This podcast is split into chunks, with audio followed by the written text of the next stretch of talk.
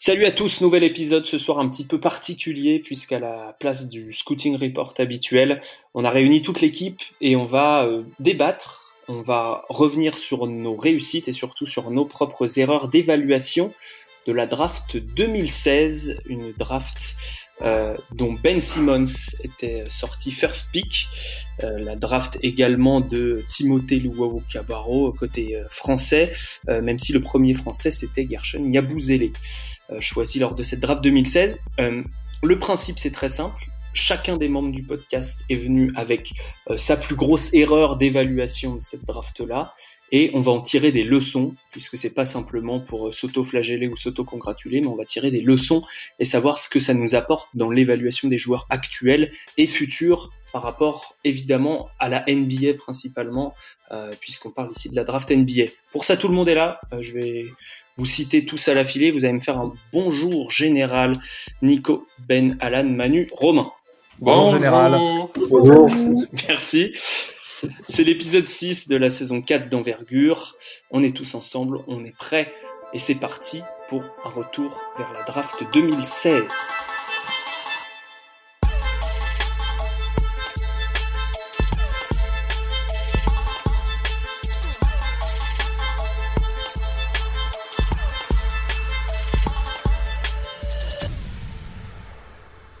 Alors, Draft 2016, pourquoi Avant de donner la parole au premier d'entre vous, euh, Draft 2016, parce qu'on attend la fin du contrat rookie généralement pour euh, juger, euh, évaluer un petit peu la réussite ou non d'un joueur. C'est-à-dire que l'équipe qui l'a drafté va l'avoir le temps de son contrat rookie. Est-ce qu'elle va le prolonger? À quel prix? Quelle production va amener ce joueur? On ne peut pas juger au bout d'un an, on ne peut pas encore moins juger au bout de 20 matchs, comme certaines personnes le font actuellement.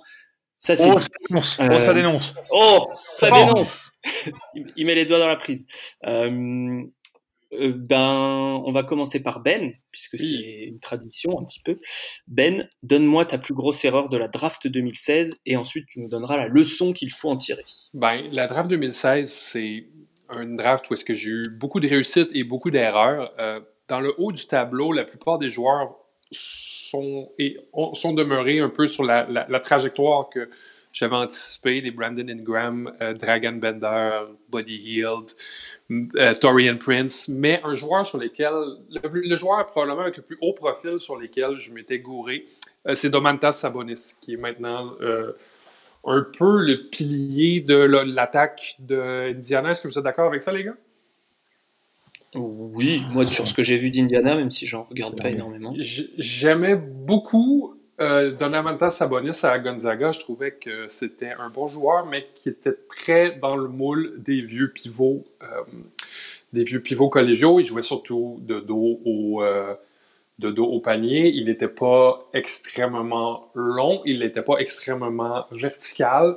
Et je me demandais comment est-ce qu'on va le faire jouer en NBA. Je voyais pas exactement. Je, croyais qu'elle allait avoir une, carrière en NBA, mais qu'elle allait avoir cette carrière-là en NBA, euh, ça m'a jeté un peu sur le cul, honnêtement. Je croyais qu'il allait être euh, un, joueur de rotation pendant quelques années et éventuellement disparaître parce que je croyais pas que physiquement il allait pouvoir. Euh, il allait pouvoir compétitionner avec les gros pivots de la NBA. Visiblement, je m'étais trompé. Euh, la NBA a diminué en format et euh, je pense que Domantas Sabonis, en tant que pivot, elle y est, euh, fort et a plus que le, physique qu'il faut pour compétitionner soir après soir. Puis il nous le démontre. Je crois que si je m'abuse, il a 21 points, 12 rebonds et 6 passes décisives hmm. par match depuis le début de la saison. All-Star, hein, tout simplement, ah, Exactement. Euh, ce qui est très intéressant, c'est que Indiana le joue comme pivot à l'attaque et comme ailier fort en défensive, c'est-à-dire qu'il ne va pas garder les plus gros joueurs défensivement, c'est Miles Turner qui va le faire. Et à l'attaque, on va le faire jouer près du panier pour bénéficier de ses talents de passeur. Euh, la leçon là-dedans, ben, que Domantas Sabonis, euh, il a été drafté, puis il a été échangé aussi à une équipe qui ne s'est pas vraiment posé de questions sur le fit positionnel. Euh, je crois que le fit positionnel, euh, surtout pour des joueurs de cet âge-là, Sabonis est un sophomore, mais il y avait quoi, 20 ans? pour un joueur de cet âge-là, c'est pas crucial dans la plupart des cas. y a eu un, entraîneur qui a été un peu créatif autour de lui, puis surtout qu'il avait une idée de ce qu'il voulait faire avec lui. Puis Domantas Sabonis, c'est absolument épanoui en tant que point center et euh, point forward euh, en NBA, un peu à l'image aussi de ce que Julius Randle fait euh, cette année en NBA. Ils sont à peu de choses près le même joueur. Mais c'est ça, je pense qu'on a trop, a, surpensé, ben, moi en tout cas, j'ai surpensé le fit positionnel avec Domantas Sabonis. il était dans plusieurs line-up absolument éclatés avec Indiana et avec OKC aussi. Euh, il a eu droit à beaucoup de patience et beaucoup d'amour, puis il s'est développé en un joueur que jamais dans 100 ans j'aurais cru qu'il pourrait être. Euh, justement, tu parlais du manque de mobilité. Je pense qu'on l'avait tous constaté à l'époque. C'était tous notre crainte. Le, joueur qui ne mhm. peut pas vraiment défendre au périmètre et qui n'est pas non plus très vertical pour protéger le cercle. Pour, pour toi, c'est quoi qui compense aujourd'hui euh, cette, euh, ces défauts qui n'ont pas disparu? Domantas Sabonis n'est pas devenu athlétique du jour au lendemain. Euh, c'est quoi qui compense ça en fait? Et qu'on n'a pas et qu'on a du coup sous-évalué puisque ça le compense. Je crois qu'il y a une bonne entente et une bonne compatibilité avec Miles Turner. je crois que Turner est capable de couvrir les plus gros joueurs au périmètre, mais aussi qu'on avait sous-estimé la force physique de, de, Sabonis, qui est quand même capable physiquement de garder plusieurs joueurs devant lui et qui est très difficile à, reculer euh, près du poste bas. C'est vraiment, euh, c'est vraiment un ours, ce gars-là, dans le fond.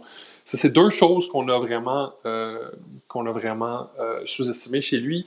il n'est pas switchable sur n'importe quelle position, mais il est légèrement switchable. Je pense qu'il peut garder, s'il y a un fusil sur la tente de 3 à 5 en NBA, donc, je veux dire, c'est pas un joueur complet, mais c'est un joueur qui, que ce apporte offensivement compense pour ses lacunes en termes de mobilité mm. puis en termes de, verticalité, je trouve.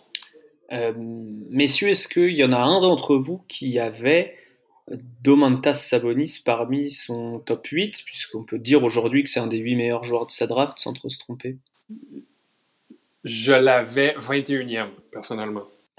Intéressant. Donc, non, pas pour moi. Donc tu l'avais derrière euh, Henry Ellenson ou pas? Malheureusement, oui. Et euh, je l'avais derrière Malik Beasley aussi, qui est une autre de mes belles réussites, mais ça, c'est une autre histoire. Absolument. Euh, est-ce que quelqu'un veut réagir sur le fait de sous-estimer la force et aussi le, la compatibilité, même si c'est ça, c'est dur à, Mm. à, estimer avant, de, avant la draft, mais la, force d'un joueur, euh, je ne sais pas comment on pourrait l'appliquer euh, aux drafts récentes, plus récentes, 2020, euh, 2021. Nico, je ne sais pas si tu as une, une, idée de joueur fort. Qui... Wendell Carter Jr. Ouais. Ouais, ouais, j'adore la comparaison. Hmm. Pour toi, il peut réussir. Enfin, pour l'instant, c'est un peu compliqué, mais.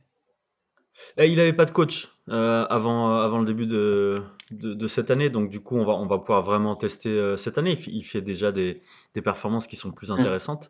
Intéressantes. après, sur Sabonis, moi à l'époque, je faisais pas de, draft comme vous, mais le, les seuls échos que j'avais et la seule leçon que j'en ai tirée, c'est de pas donner trop d'importance aux Intel, parce que Sabonis avait une réputation de, bagarreur de bar, quoi. C'est le, mec qui a à Vilnius, Kaunas, euh, écumait les bars euh, et, euh, et, se prenait des, des, patates dans la tronche tous les samedis soirs. Quoi.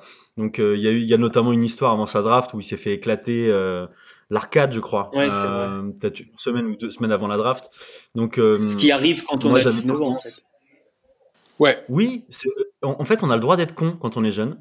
Et on a le droit d'évoluer, euh, surtout quand on se retrouve à Indiana. C'est plus facile que quand on se retrouve à New York ou à Miami. Euh, et, et, moi, la petite leçon que je retiens de ça, ça m'a permis un peu de d'équilibrer. Euh, C'est-à-dire, tu peux avoir effectivement des Intel un peu un peu dégueux. Euh, du moment que ça dépasse pas une certaine limite, quand c'est euh, à la Porzingis, à la Sabonis, faut aussi euh, s'adapter aux coutumes locales. Absolument. Mhm. Alors par coutume locale, il, bon, Nico bien bien entendu dire que le, le bal, tu as tendance à tisaner un petit peu et à être un oiseau de nuit. Pour, pour résumer. C'est ça, puisque toi tu connais bien, tu as, tu as évolué par là-bas. Oh, moi j'étais plus j'étais plus haut, moi j'étais j'étais j'étais j'étais j'étais côté finlandais, mais euh, bon c'est les sont, le, le, finlandais est plus calme. Il, picole tout autant, mais il est il est plus calme. ok. Euh, alors à qui de parler? Bah Romain, tiens, tu as le micro en main. Euh, non, il est posé sur mon bureau. Le Bird UM1. Le Bird UM1. Il me semble que c'est ça. Alors dis-moi. Vous êtes plutôt quoi? Plutôt bust ou plutôt plutôt sérieux là? Plutôt plutôt sérieux, plutôt euh, un joueur que un joueur dont tu avais euh, un peu sous-évalué ou surévalué quoi. Que tout le monde avait sous-évalué peut-être. Ah, on va partir sur Malcolm Brogdon alors à ce moment-là. Hein. Hmm. Parce que Malcolm Brogdon, mmh. choisi 36e du coup. Choisi 36e, 36e derrière euh, quelques joueurs cultes comme Rade Zagorac, Tyler Ulysse, euh, ou, encore, ou, Davis. Est-ce que vous avez contre les nains, monsieur Absolument rien. Euh, euh choisi quasiment 10, 10 places derrière, euh, derrière Pascal Siakam, qui était déjà, je trouve, une belle réussite par rapport à son, à son niveau de draft. Euh, Malcolm Brogdon, à l'heure actuelle, sur, la, sur la saison au cours, c'est 23 points, 47% à 3 points. Euh, et puis bah, un joueur, un joueur quand même globalement, euh, globalement plus que plus que plus que rentable et, euh, overachiever par rapport au, comment dire au, spot sur lequel il s'est drafté, bien entendu. Donc, s'il a clairement un, clairement un rendement de, de All-Star ou presque sur le, sur le début de saison. Et, par, rapport à, par rapport à son spot, j'ai pas, je me suis pas penché sur, sur ce que donnaient les 37e choix en général, comme ça, gentiment. Généralement, entre 30 et 40, on va dire, il y a un ou deux mecs qui finissent titulaires. Ah, mais là, on est, là, on est, on est au-dessus. C'est-à-dire que là, sur, sur l'évolution, sur les contrats, euh, bon, sur, sa, sur sa saison rookie, il est. Euh, bah, il, est, rookie de l'année, je crois. Hein. Ouais, il est. Ouais, il est, il est, il est à 10, il a 10 points, 10 points de rebond, euh, 10 points 3 rebonds, pardon, 4 passes. Il sort d'une saison, euh, d'une saison senior à, à, Virginia où il est, où il est bon, il est incontournable en NCAA. Euh, et là aujourd'hui, bon, il, il, il, a, il a évolué euh, statistiquement d'année en année, il a évolué en termes de rôle d'année en année. Euh, il passe, pour, pour, avoir un ordre d'idée de l'importance du joueur aujourd'hui dans le, dans le, dans le, modèle économique NBA, il passe de 875 000 dollars la saison à, un contrat à 20 millions avec mmh. Indiana. Mmh. Donc, je pense une, une, bien belle réussite de, d'évaluation et d'intégration à la grande ligue. Alors qu'est-ce que, qu'est-ce que les équipes NBA et qu'est-ce que nous? Parce que même ceux qui l'avaient un peu plus haut, euh, franchement, personne l'avait l'Autriche, je pense. Euh, je l'avais 30e ici. Ouais. Euh, qu'est-ce, que, qu'est-ce qu'on a raté collectivement chez Malcolm Brogdon? Est-ce qu'on a sous-estimé l'institution Virginia, qui donne une éthique de travail, etc. sous-estimé aussi le, les outils du joueur? Qu'est-ce, Quel est ton avis, Romain, là-dessus? Ah, il y, a eu son, il y a peut-être un petit, un petit red flag euh, euh, sur sa saison, euh, sa saison freshman parce qu'il se, il se casse, il se casse il se casse le pied. il est redshirt sur l'année suivante où il joue, il joue pas en fait parce qu'il est, il est il est en rééducation après, après la chirurgie, après l'opération chirurgicale qu'il a eue en, fin de saison 2012. Donc ça, peut jouer parce que ça peut, ça peut laisser un doute. Après, bon, il montre malgré tout que il fait 12, 14 et 18 au niveau des points à 3 points, il fait 37, 34, 39, donc ça reste assez solide. Mais euh, peut-être qu'il y a un petit, peut-être qu'il y a un petit doute à ce moment-là, euh, effectivement, sur euh, sur la capacité du, joueur à, passer à passer l'échelle l'échelon supérieur, pardon, parce que l'échelle supérieure, c'est, c'est pas français. Non. À passer à l'échelon supérieur. Donc, ça peut, ça peut être un, ça peut être un élément de réponse. Hmm. Euh, Manu, est-ce que tu as, une idée de, de, de, quelque chose? Je sais pas si tu, tu, te rappelles de comment tu l'avais évalué à l'époque, mais euh, euh Malcolm Brogdon, est-ce que euh, qu'est-ce qu'on aurait pu manquer en fait parmi son skill set Aujourd'hui, c'est un joueur complet, et surtout qui joue à, beaucoup avec le ballon, parce qu'on pouvait douter, on pouvait douter de, cette utilisation-là au niveau supérieur à l'époque.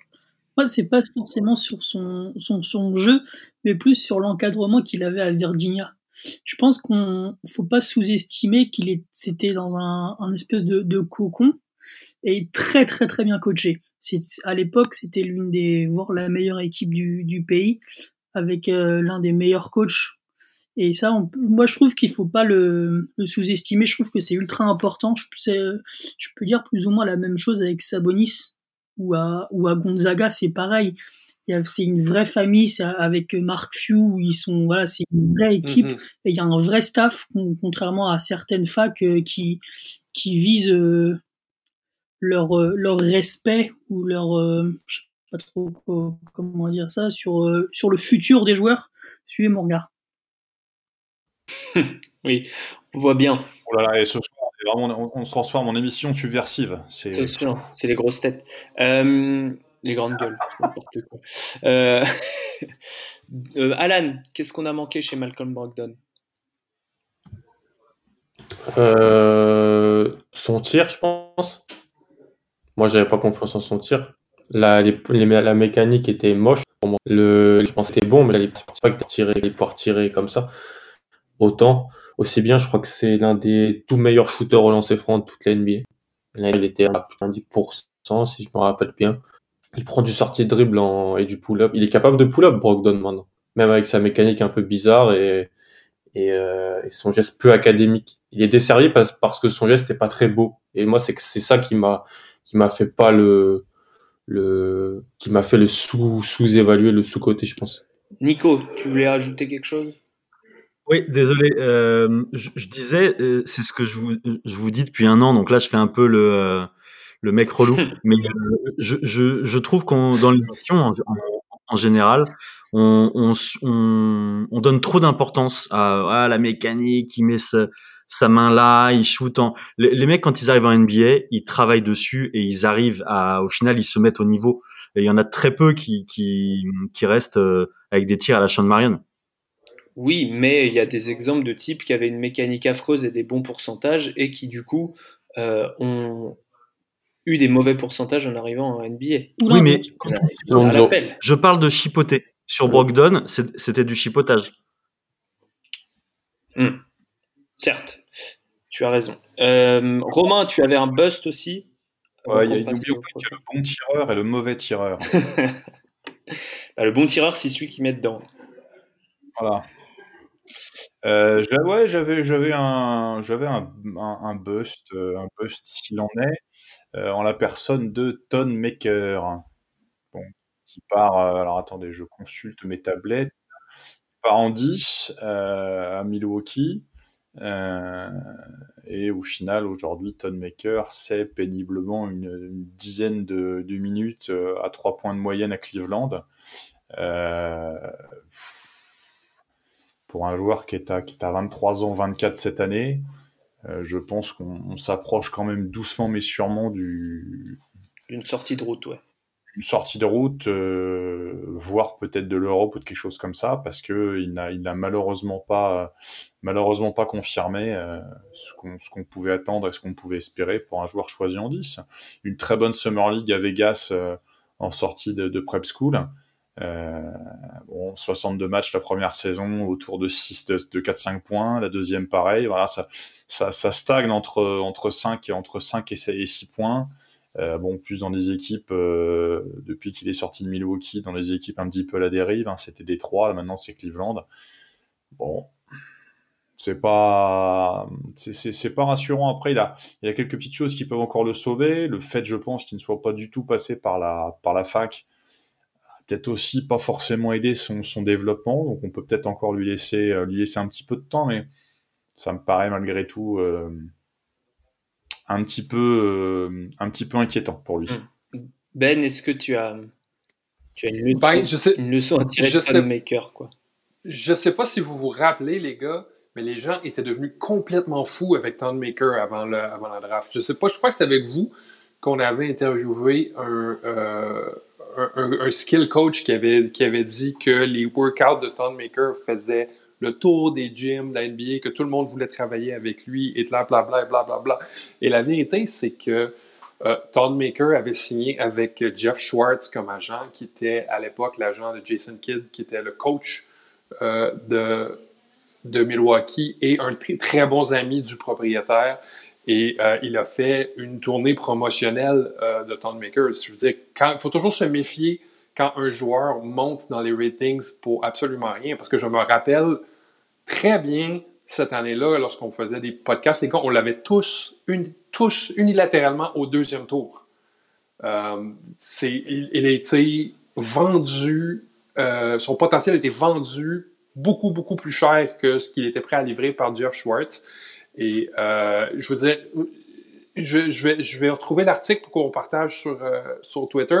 Il a même fait venir en avion Howard Beck pour écrire un article sur lui, puis pour, sur son potentiel, puis sur l'idée que tout le monde à Milwaukee était en, était en amour avec lui. Euh, il y avait une ruée vers l'or. Tout le monde avait complètement perdu le nord à propos de Tom Maker. Hmm. Une ruée vers le ton. Mais.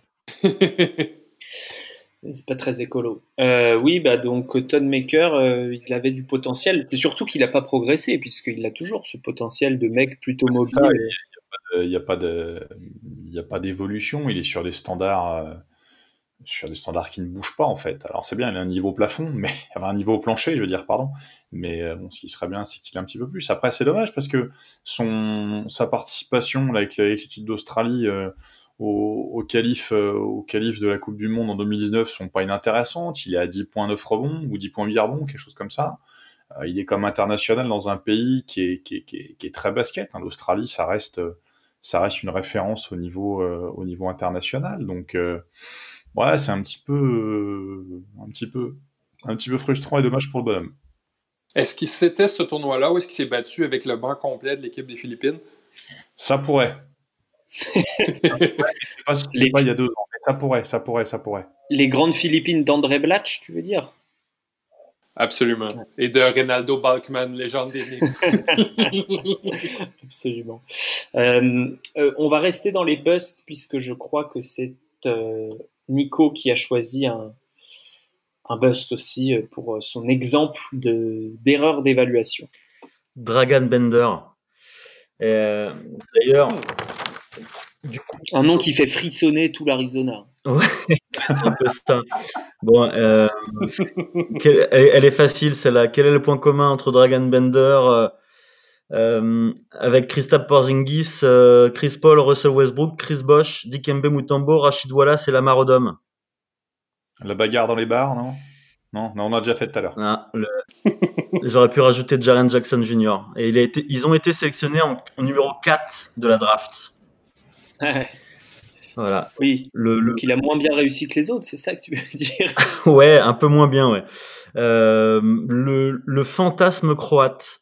Et euh, je, l'ai choisi parce que, euh, en fait, il est, euh, les raisons de son échec, elles sont tellement multiples que c'était super intéressant de se, de se plonger là-dedans. Alors, avec le recul, tout le monde aime bien accuser les, les Suns, à dire oui, il y a que les Suns pour faire une, une bêtise pareille et tout.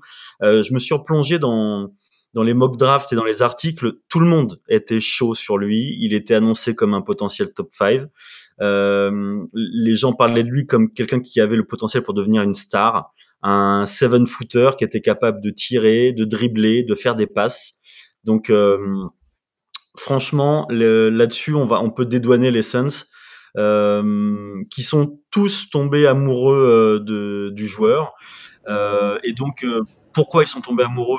Bah alors, comme je l'ai dit, le fantasme. On est en plein dans l'Euromania avec euh, Nowitzki qui, est, qui, est, qui a été champion NBA en 2011, Gasol en 2009 en 2010, Tipeee en 2014 et, et Porzingis a été drafté l'année d'avant, lui aussi en en 4 Et il a fait une année rookie de ouf. Exactement. C'était un gros facteur que le, le, le, Porzingis mania, c'était un oui. énorme facteur dans son rang de draft. En fait, je, je pense que les Suns ont eu peur de passer encore à côté d'un d'un phénomène.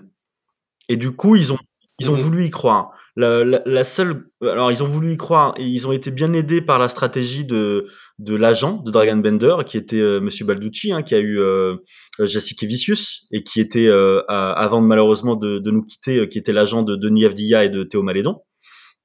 Euh, j'ai parlé avec un, avec un proche de Balducci qui me disait qu'en gros, euh, l'agent avait pas eu l'impression de tricher, mais qu'il avait eu l'impression de très bien jouer le jeu pour Ben, c'est-à-dire euh, en ciblant 6-7 moments dans l'année, en, en, lui en disant aux joueurs, sois bon à ces 6-7 moments, le reste de l'année, les mecs viendront pas te voir.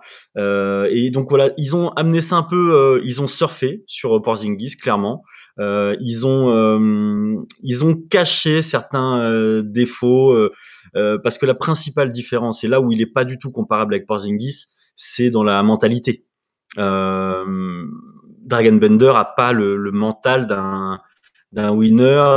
Il a, fait des déclarations un peu à la Boris Diaw, quoi. Moi, je préfère faire euh, des passes que marquer, euh, dunker c'est pas esthétique. Euh.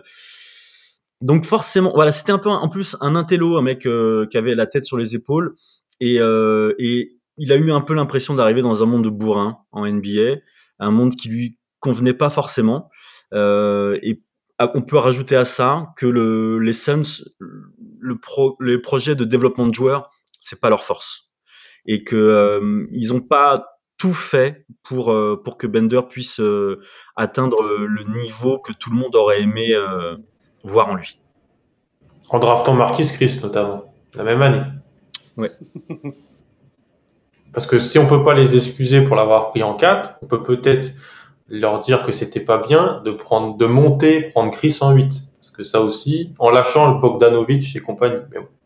Euh, quand on sait que Alan, implacable historien de la draft. implacable. Il a mis son monocle, tu sais. Moi, je suis. Oh là là. Eh, je suis pas avocat de Suns, hein. c'est juste que vraiment j'ai essayé de, de, le plus neutre possible. Parce qu'on tape souvent sur, le, sur, sur les Suns et, là-dessus, bon, ils n'ont pas tout faux. Il y a une partie, euh, par contre, qui, qui l'aurait dû, c'est sûr. Euh, et. Hmm, oh, bah j'ai oublié ce que je voulais dire. Euh, en attendant que tu retrouves peut-être Ben, tu voulais dire quelque chose sur Bender. Ouais, ben c'est un autre cas, je trouve, où tout le monde a complètement perdu le nord. Euh, j'avais eu l'occasion de regarder des matchs de Maccabi Tel Aviv cette année-là et il jouait garbage time. Euh, Dragon Bender, il jouait, il jouait 11 minutes par match, je crois.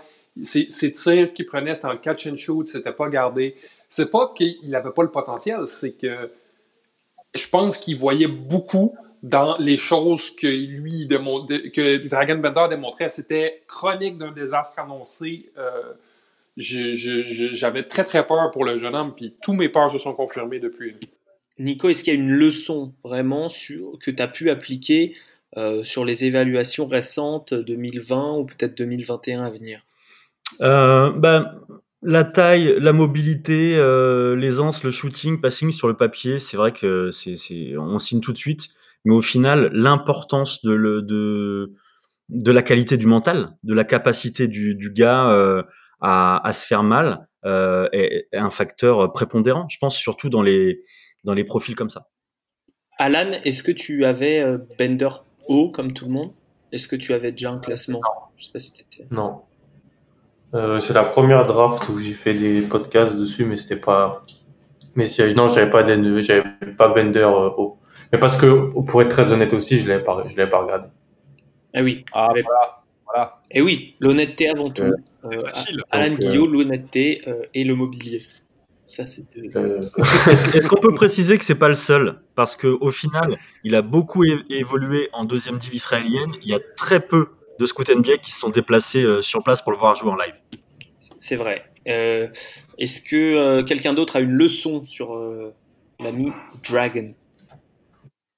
Ben, peut-être pas une leçon, mais ce qui est intéressant avec Porzingis, c'est qu'il était disponible à la draft 2013. Il a décidé de, de prendre une année de plus et de sortir à la draft 2014. Je pense que, je veux dire, le côté freshman, c'est peut-être un peu surévalué. Euh, L'âge, c'est un peu surévalué. Je pense que si un joueur se sent pas prêt, c'est peut-être bien qu'il reste une année de plus. Hmm. Ah, ça c'est intéressant comme euh, débat. Je ne sais pas si Nico est d'accord, mais je sais que l'âge, c'est un de tes critères principaux. Oui, oui, clairement. Et, et euh, mais la comparaison avec, avec Porzingis, elle ressort sur plein de sur plein de domaines. Et, et Porzingis, il est, Bender était plus près euh, prêt plus tôt que Porzingis. Mais Porzingis, il était en couveuse en Espagne. Ils ont vraiment pris le temps. Et, et hum, avec Bender, je pense que tout le monde l'a vu trop tôt, trop beau. Et, et finalement, la marge de progression qui est aussi un facteur important, a été, a été oublié dans ce, dans ce cas-là parce qu'il n'a pas évolué sur ses skills euh, depuis, euh, depuis, bah, depuis 2016. Hmm. On retrouve aussi l'importance de la force, comme on disait tout à l'heure un petit peu. Bender, il a jamais toujours explosé au contact. Ben, c'est un, bon point, Alex, parce qu'il y avait beaucoup de difficultés à rester sur le terrain les deux premières années. Il prenait des fautes continuellement. Oui, c'est important, donc, euh, oui, des joueurs forts qui se font pas arracher les ballons. C'est pas dans les stats, ça, mais qui se font pas arracher les ballons, qui, qui explosent pas au contact. Euh, c'est pas forcément évident. Euh, Manu, c'est à toi. Qui qui est, ton joueur et quelle est ta leçon? Mon joueur, c'est Jalen Brown. Donc aujourd'hui au Celtics. Donc à la, à la fac, c'était un joueur qui était assez bouncy, qui faisait vraiment des gros tomards, mais qui avait un gros gros manque de, de shoot. C'était son sa plus sa plus grosse faiblesse au, au soir de la draft et qui du coup il avait un peu de mal à, à shooter que ce soit à mi-distance ou à trois points notamment en sortie dribble etc et en arrivé en, à Boston donc il part en droit on voit un, joueur qui s'est métamorphosé.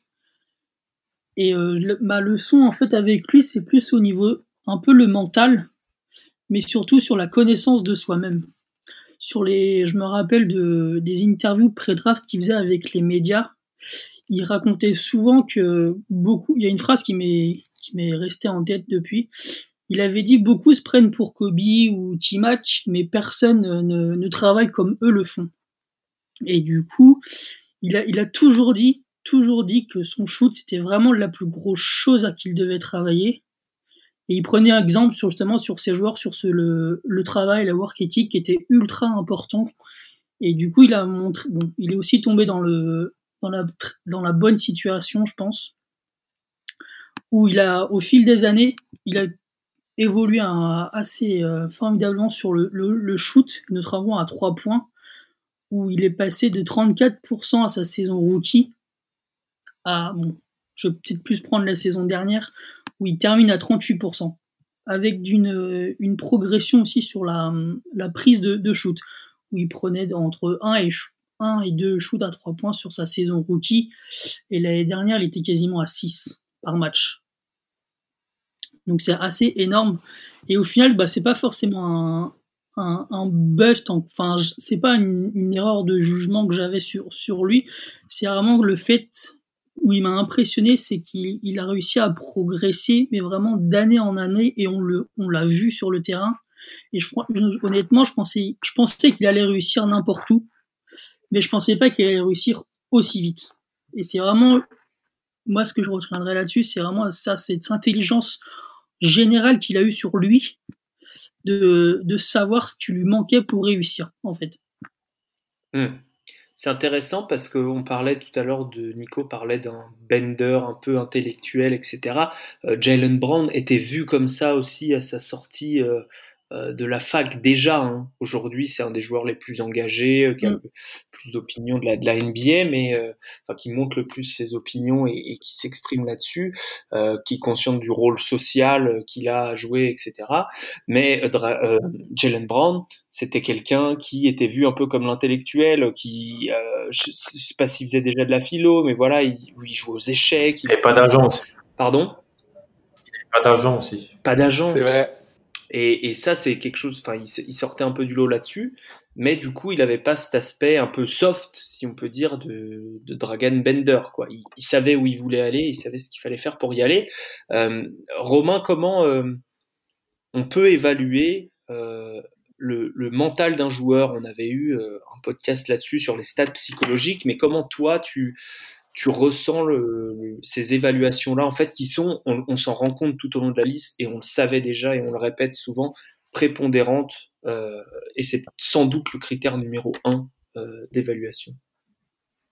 Bah, je ne suis, pas forcément expert en la matière, parce que moi j'ai tendance à dire que... Euh,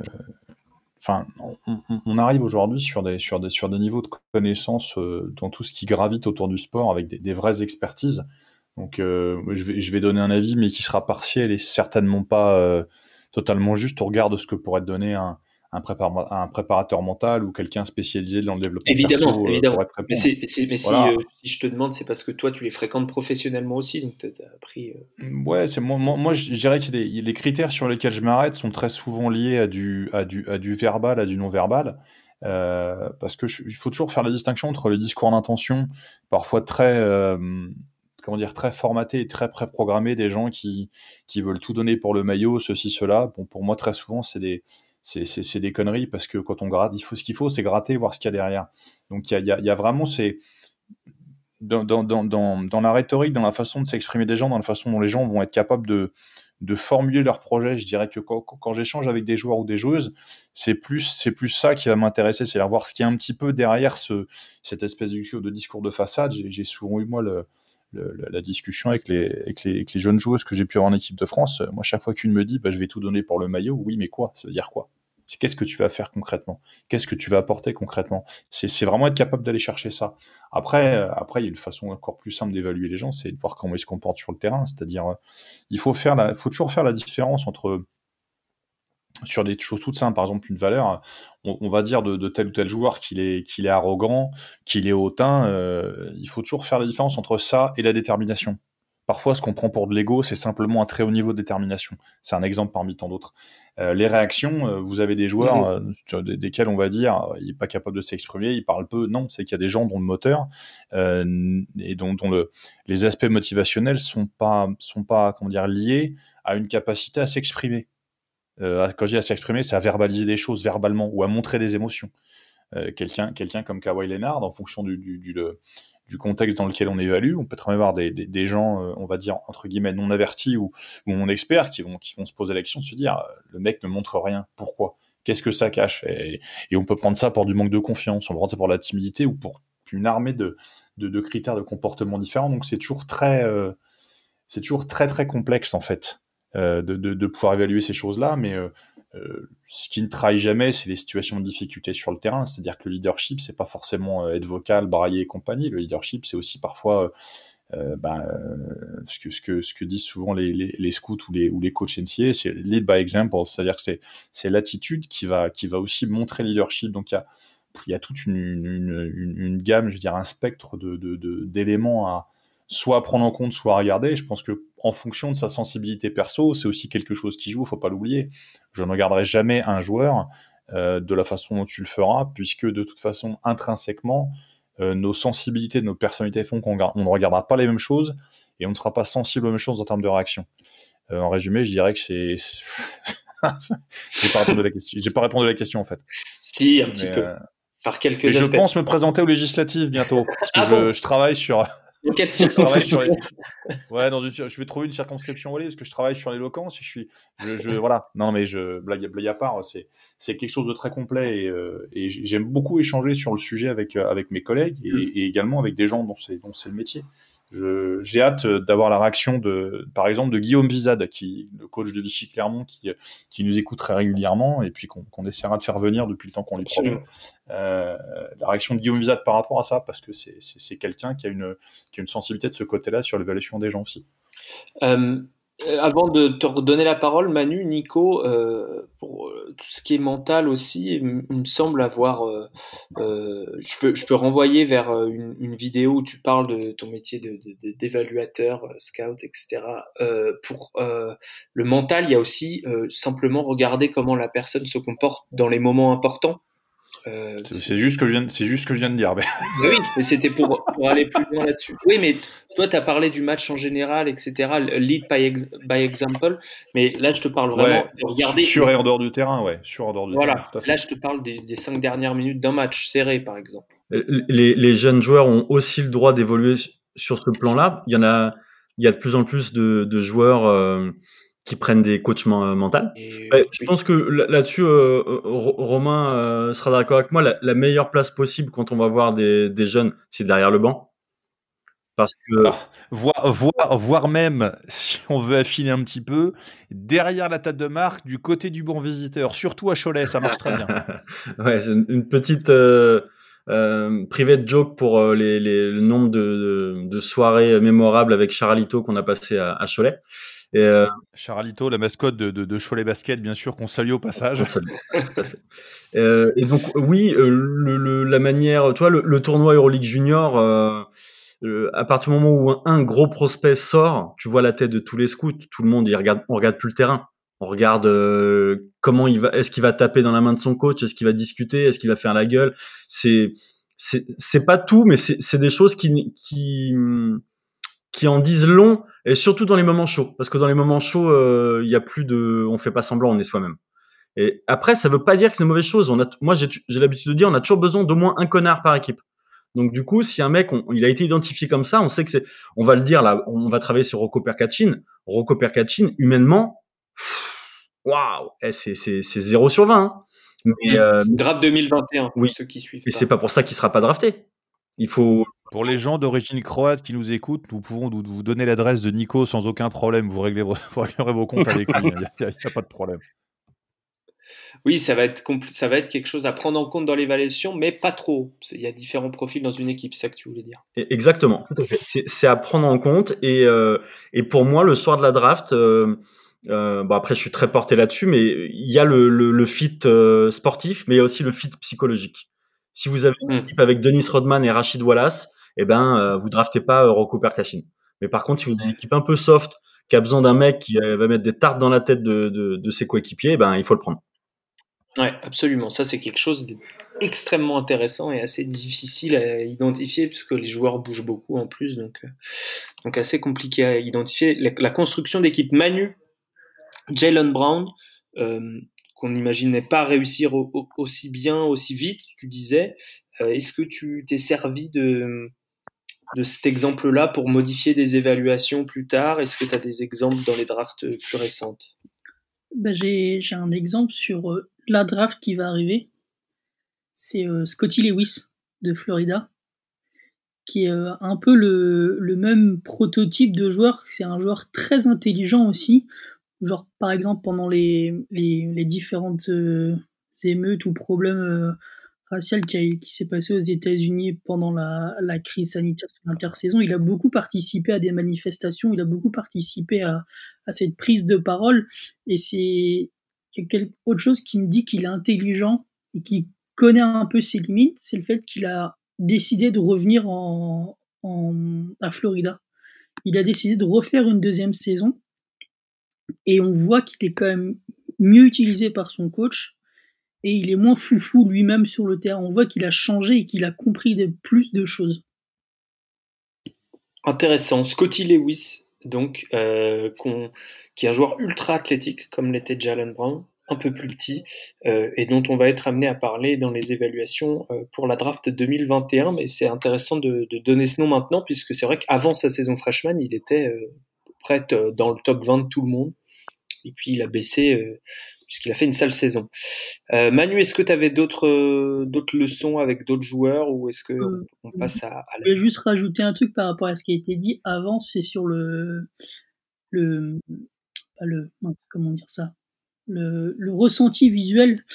Nico disait j'aime bien regarder ce qui se passe sur le banc. Moi je suis exactement pareil, mais j'aime bien aussi regarder ce qui se passe avant la rencontre et c'est l'échauffement où on peut voir déjà l'attitude du joueur, s'il est un peu je m'en foutiste ou s'il est déjà focus sur le, sur le truc.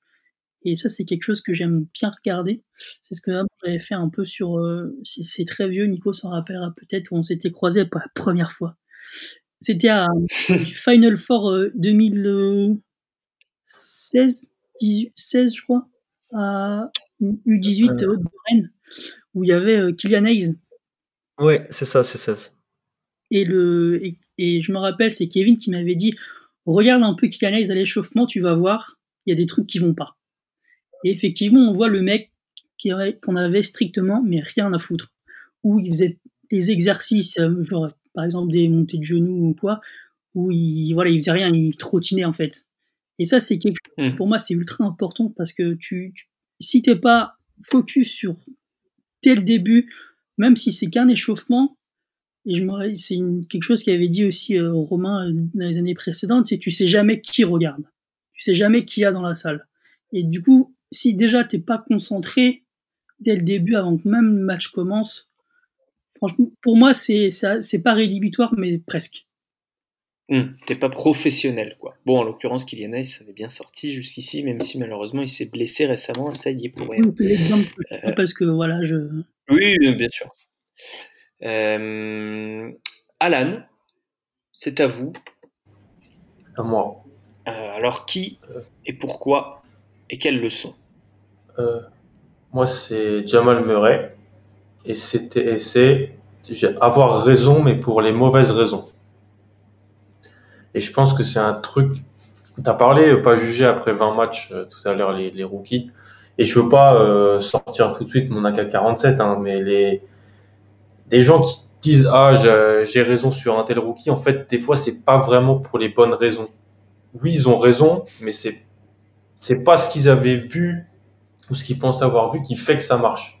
Et pour moi avec Jamal Murray c'est c'est le bon exemple. Et c'est surtout une leçon sur les euh, one and done qui vont dans les gros programmes. Et, qui, donc en fait ça donc les joueurs comme Jamal Murray grosse saison à Kentucky. Grosse saison au shoot moi j'étais très haut sur lui parce que j'adorais son tir mais je pensais pas qu'il allait devenir ce, bah, ce ce meneur de jeu en fait très très fort sur pick and roll parce qu'en fait on l'avait pas vu euh, faire ça à Kentucky j'ai recherché dans les stats 89% de ses tirs à 3 points venaient d'une passe. Donc il prenait 11% de ses tirs en sortie de dribble.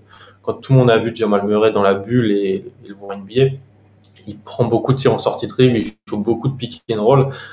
Ça, on n'avait on n'avait pas pu le voir en fait à Kentucky. Donc dire qu'on était très haut sur Murray et qu'on pensait qu'il allait être euh, ce meneur dominant, c'est pas possible en fait, parce qu'on l'avait pas vu. Pour ça que ça m'amène à dire que euh, pour les gros freshmen one and done, et mes deux exemples, c'est Murray et Tatum, il faut les regarder dans d'autres euh, contextes très jeunes. Et il faut pas tirer 80, 90% de son évaluation d'un joueur sur sa seule saison initiée. Il faut regarder aussi du FIBA et euh, même du lycée, si, si on peut, parce que ils n'ont pas les mêmes rôles dans chacune de, ces situations, de ces contextes et euh, on voit des joueurs on voit des types de joueurs différents qui réagissent à des types de collectifs, des types de construction d'équipes différentes, et ça permet une évaluation plus globale. C'est-à-dire que oui, on pouvait adorer euh, Jamal Murray ou Jason Tatum, mais en fait, s'ils sont si forts que ça, c'est pas avec ce qu'ils avaient montré en NCA, c'est ce qu'ils avaient montré dans d'autres types de, de contextes. Donc euh, voilà, c'est sur ça que j'ai raté et que je travaille depuis avec vous. Alan, est-ce que tu as euh, retranscris ça sur tes évaluations euh, récentes? Bah, Oui, euh, j'essaye de, de le faire. j'essaie de le faire notamment avec bah, un joueur qui n'a qui pas joué encore, c'est Jalen Green. Hmm. Il y, a un article qui va sortir prochainement que, j'ai, que, j'ai, que je viens de finir au moment où on enregistre sur Jalen Green, où en fait j'ai essayé je pense que si ça se passe mal en J-League et tout ce qui, euh, si, si, si il a des mauvais passages en J-League, beaucoup de gens vont juger le joueur sur son passage, son passage en J-League pourtant. Pourtant, je pense qu'on peut tirer autant de choses sur lui à son âge, euh, bah, de toutes ces compétitions FIBA qu'il a fait, il en a fait trois, et de euh, son, euh, son euh, comment ça s'appelle, son, ses, matchs de lycée. Et un autre joueur, c'est PJ Washington. PJ Washington qui avait à Kentucky durant sa première année un rôle pas exceptionnel, mais dans sa deuxième année, il a eu le même rôle qu'il avait eu avec Team USA dans une des équipes. Ce rôle de potentiellement stretch 5, playmaker au poste 4-5.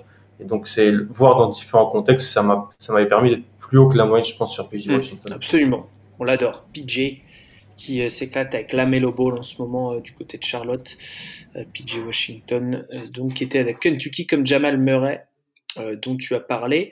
Euh, ce qui m'interpelle un peu, Ben, je vais te faire réagir là-dessus, euh, c'est le fait que Jamal Murray n'était pas vraiment un meneur à, à Kentucky, il l'est devenu. Est-ce qu'on surévalue la création des joueurs? C'est-à-dire, moi, j'ai beaucoup d'exemples à chaque fois de joueurs qui, au début, on se dit, euh, quand on les évalue à NCA, on dit oui, mais ils font pas de passe, euh, euh etc. Mais par contre, ils provoquent beaucoup de fautes, ils vont au cercle.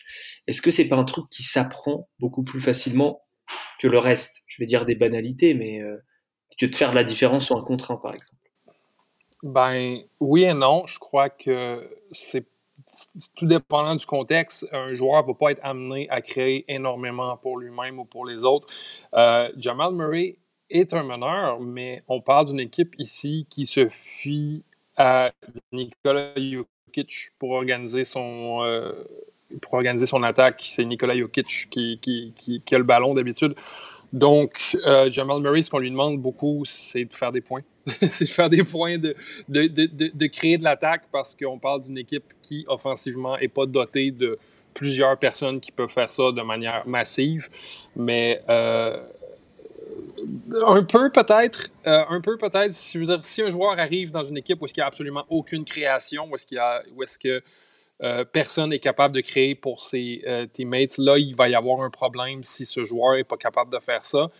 Mais je pense qu'on surestime peut-être un peu parce que dans plusieurs équipes, il y a plusieurs euh, options. Puis la position de meneur est la, une des positions avec le plus de profondeur en NBA. Donc peut-être un peu, oui. Très bien. Est-ce que vous avez d'autres leçons à tirer de cette draft 2016, les uns les autres? On va, on va juste oublier que je croyais que Stephen Zimmerman allait être le plus grand stretch for, le prochain grand stretch for de la draft. Ok, tout le monde, ça s'est jamais passé. Ouais, on va citer des. Et moi, Ben Bentil. Ben Bentil, oui, absolument. Ben... Oui. Qui, qui, prenait 35 shoots ben par match. en... le psychopathe de la League. Pardon, Alan? Pas entendu. Ouais. Il passait par Chamorance. il passait par Chamorance. Ben Bentil. Et on se rappelle, Ben disait de sa Summer League, hein, Ben, euh, où il prenait 50 tirs par match, quoi. Avec Boston, je crois. C'était incroyable. Exactement. C'était magnifique. Euh, Romain, Manu, Nico, pas de pas d'autres leçons euh, à tirer de cette draft 2016 Alors, un, petit, juste souvent, le, souvent les, les, gens pensent que les scouts n'ont pas le droit de se tromper. Euh, il n'y a pas il a pas de scout qui est qui qui a bon à 100% des cas. Euh, les mecs qui ont euh, fait écrit les rapports sur Stephen Curry, euh, oui, ils ont honte, euh, euh, c'est sûr, mais mais en même temps, personne n'a de boule de cristal. Donc du coup, se tromper, je trouve que c'est la meilleure chose qui peut arriver à un jeune scout quand il comprend pourquoi il s'est trompé et, et, pouvoir euh, mettre en perspective ses erreurs. C'est top. Moi, j'adorerais qu'on fasse ça sur toutes les conneries que j'ai fait. Hein. J'en ai fait beaucoup. Hein. Euh, parce que je trouve que ça permet euh, d'être un meilleur scout après. Voilà, mm. c'est la phrase philosophique du jour. Je vous souhaite une bonne soirée. Comme m'a dit, comme m'a dit, comme m'a dit l'assistant GM d'une franchise que je connais plutôt bien, scouter, c'est mm. rayer des noms. C'est beau. C'est très bon ça, j'adore. Eh bien, voilà. nous n'avons pas rayé de noms ce soir, mais nous avons appris ensemble de nos erreurs et c'est ça le plus important. oh là là. Le plus important, c'est qu'on soit encore amis. La bienveillance est très importante chez Envergure. Merci beaucoup, messieurs, euh, pour cet épisode riche et euh, qu'on pourra ressortir. Euh. Merci à tous les 5, 6, je sais plus, 5. Euh, et puis on, vous retrouve très bientôt. Un article à lire euh, Adidas Next Generation de, Valence, euh, le bilan avec les forces les, joueurs qui ont surpris, les joueurs qui ont confirmé, les joueurs qui ont un peu déçu. Et puis article à venir, celui d'Alan sur euh, sur Jalen Green, le phénomène de, de qui est attendu dans le top 5 de la draft. Est-ce qu'il le vaut vraiment? Euh, Ça sera sur notre site envergure.co comme tous nos podcasts et euh, pour nous écouter, c'est soit sur le site, soit sur votre, votre plateforme d'écoute. Vous vous abonnez, vous n'oubliez pas de vous abonner et vous mettez des, des étoiles si vous aimez bien. Voilà. Gros bisous tout le monde. À bientôt. Ciao.